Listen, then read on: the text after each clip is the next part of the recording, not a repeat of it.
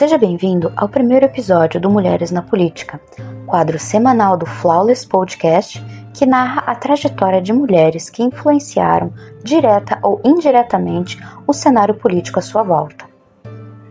Embora tenhamos um claro posicionamento no espectro político, que se evidencia em nossas críticas e apoios, nesse quadro abordaremos tanto nomes de direita quanto de esquerda para o primeiro episódio, escolhemos a trajetória de Jacinda Ardern, primeira-ministra da Nova Zelândia que se tornou referência mundial no combate à pandemia de Covid-19. O momento não poderia ser mais propício, devido ao cenário político que o Brasil vive, com uma batalha entre a ciência e o negacionismo. Jacinda Kate Laurel Ardern nasceu em 26 de julho de 1980 em Hamilton, sétima maior cidade da Nova Zelândia.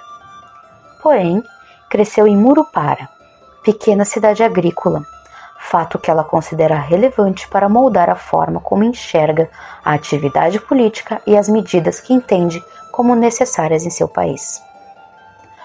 Formada em comunicação pela Universidade de Waikato em 2001, Jacinda iniciou sua carreira profissional no gabinete da primeira-ministra Lellen Clark. Posteriormente, trabalhou como assessora do primeiro-ministro do Reino Unido, Tony Blair. Em 2008, foi eleita para o parlamento neozelandês e, no mesmo ano, tornou-se vice-líder do Partido Trabalhista, em decorrência da renúncia de Annette King. Seu partido passou por um período de mais de 10 anos de baixas nas pesquisas, cenário político que Ardern conseguiu modificar ao se tornar a líder em 2017. Pela primeira vez em mais de uma década, o Partido Trabalhista ultrapassou as intenções de voto de seu maior oponente, o Partido Nacional. Jacinda foi líder da oposição pouco antes de ser eleita primeira-ministra. A porcentagem de votos de seu partido passou a ser de 37%, suficiente para compor um governo com o apoio dos partidos Nova Zelândia Primeiro e Verde.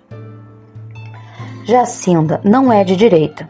Isso fica evidente em suas escolhas partidárias, uma vez que ela ingressou no Partido Trabalhista aos 17 anos, e em algumas pautas que apoia, como o movimento operário e o utópico estado de bem-estar social.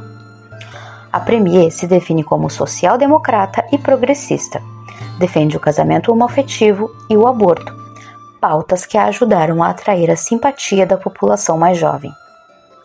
Acredita-se que o perfil pouco convencional da primeira-ministra neozelandesa tenha sido o motivo que atraiu milhares de pessoas para convenções partidárias, além de ter aumentado o interesse da mídia pelo governo. Não é surpresa que pautas progressistas tenham um maior apelo para veículos de comunicação.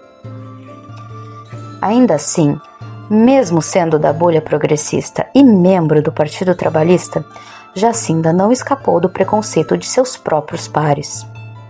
Nos primeiros meses de governo, a Premier recebeu questionamentos de cunho sexista acerca de sua aparência e da capacidade de administrar o país caso tivesse filhos. Pensem comigo: algum chefe de governo homem já foi questionado alguma vez acerca da sua capacidade de gerir uma nação caso tenha filhos? Eles não possuem responsabilidades e obrigações como pais? Por que apenas os deveres de mãe são lembrados nesses momentos? Bem, oito meses depois de assumir o cargo, Arden provou sua capacidade. Ela deu à luz sua primeira filha, tornando-se a primeira premier da Nova Zelândia a ter um filho durante o mandato. Tirou apenas seis das 18 semanas de licença maternidade previstas na legislação, disponibilizando-se para eventuais urgências. Ela viralizou nas redes sociais ao ser fotografada com a filha, à época com apenas três meses, em uma reunião da Assembleia Geral da ONU em Nova York.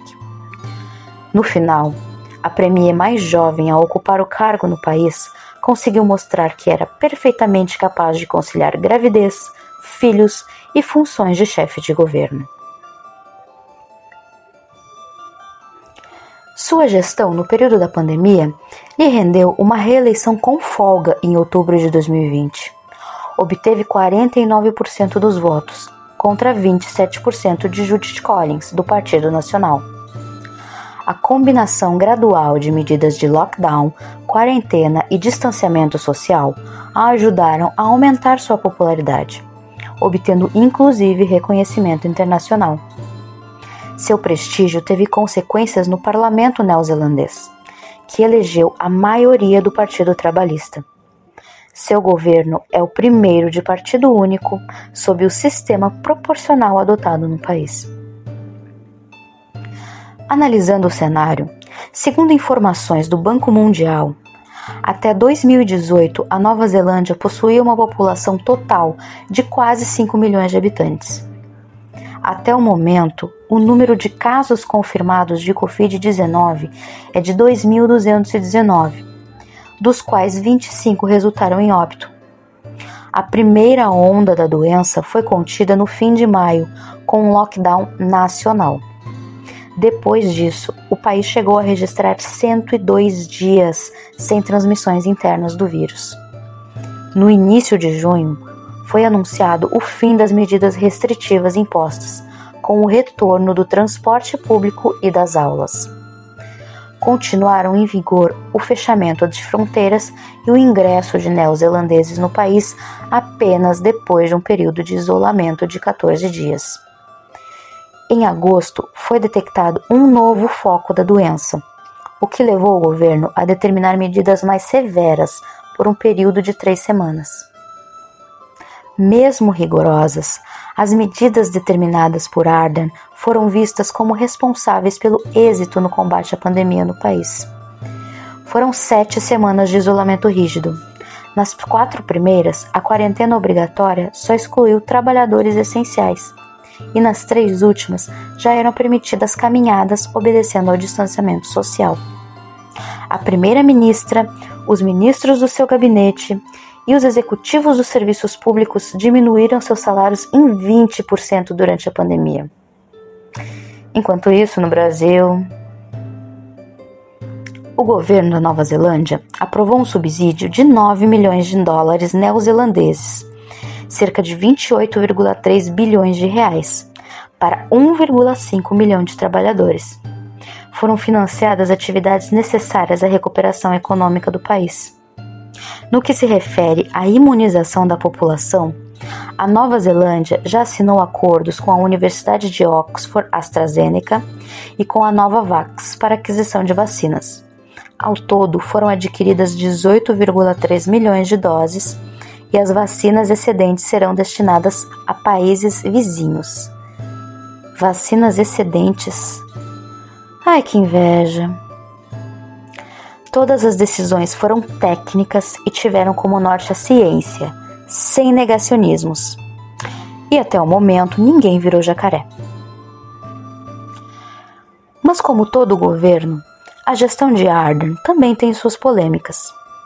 A primeira-ministra já sofreu críticas e acusações do povo nativo maori. Sua administração é acusada de violações de direitos humanos contra crianças maori além de abuso de poder por parte de funcionários do governo. Conforme inquérito realizado pelos próprios nativos, funcionários do serviço social teriam tentado retirar uma criança de sua mãe logo após o nascimento. As famílias Maori alegam que têm seus filhos retirados sob alegação de falta de higiene e por delitos que já foram punidos. E parentes dos pais que perdem a guarda dos filhos não podem pleitear a guarda dos mesmos. O Ministério das Crianças respondeu às acusações, dizendo que os casos da família Maori, 13 ao todo, são altamente desafiadores e complexos, e que as críticas não levam em consideração o bem-estar das crianças. Recentemente, Jacinda escolheu para o Ministério de Relações Exteriores Nanaya Mahuta, parlamentar e nativa influente da tribo Maori. Sem surpresas, a mídia rapidamente esqueceu das acusações e focou na escolha da primeira indígena para o Ministério de Relações Exteriores da Nova Zelândia. Quase nada foi comentado sobre a experiência ou funções anteriores da nova ministra que a tornam apta para o cargo, apesar de que sua experiência como parlamentar pode contribuir para o êxito do novo trabalho. Infelizmente, a esquerda insiste em focar nos estereótipos e deixar de lado o currículo. Não se sabe a quem isso beneficia, mas não é as mulheres, que são muito mais do que um cromossomo.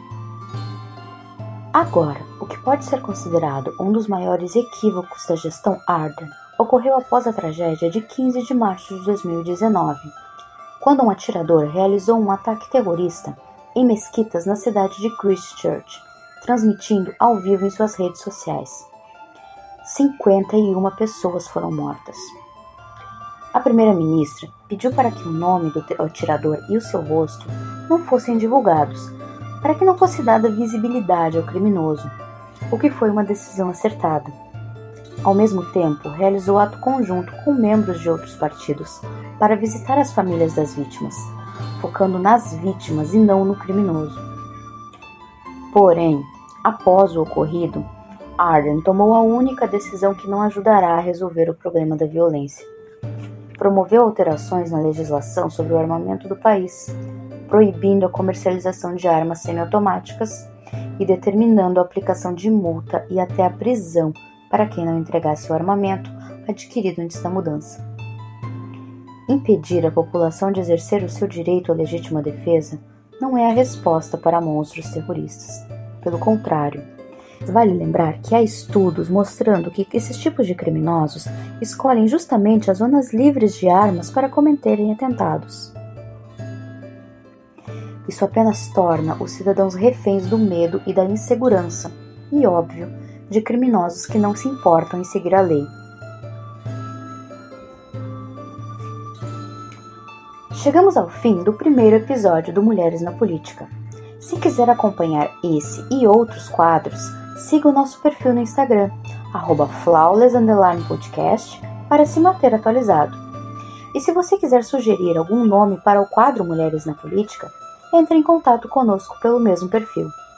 Até a próxima!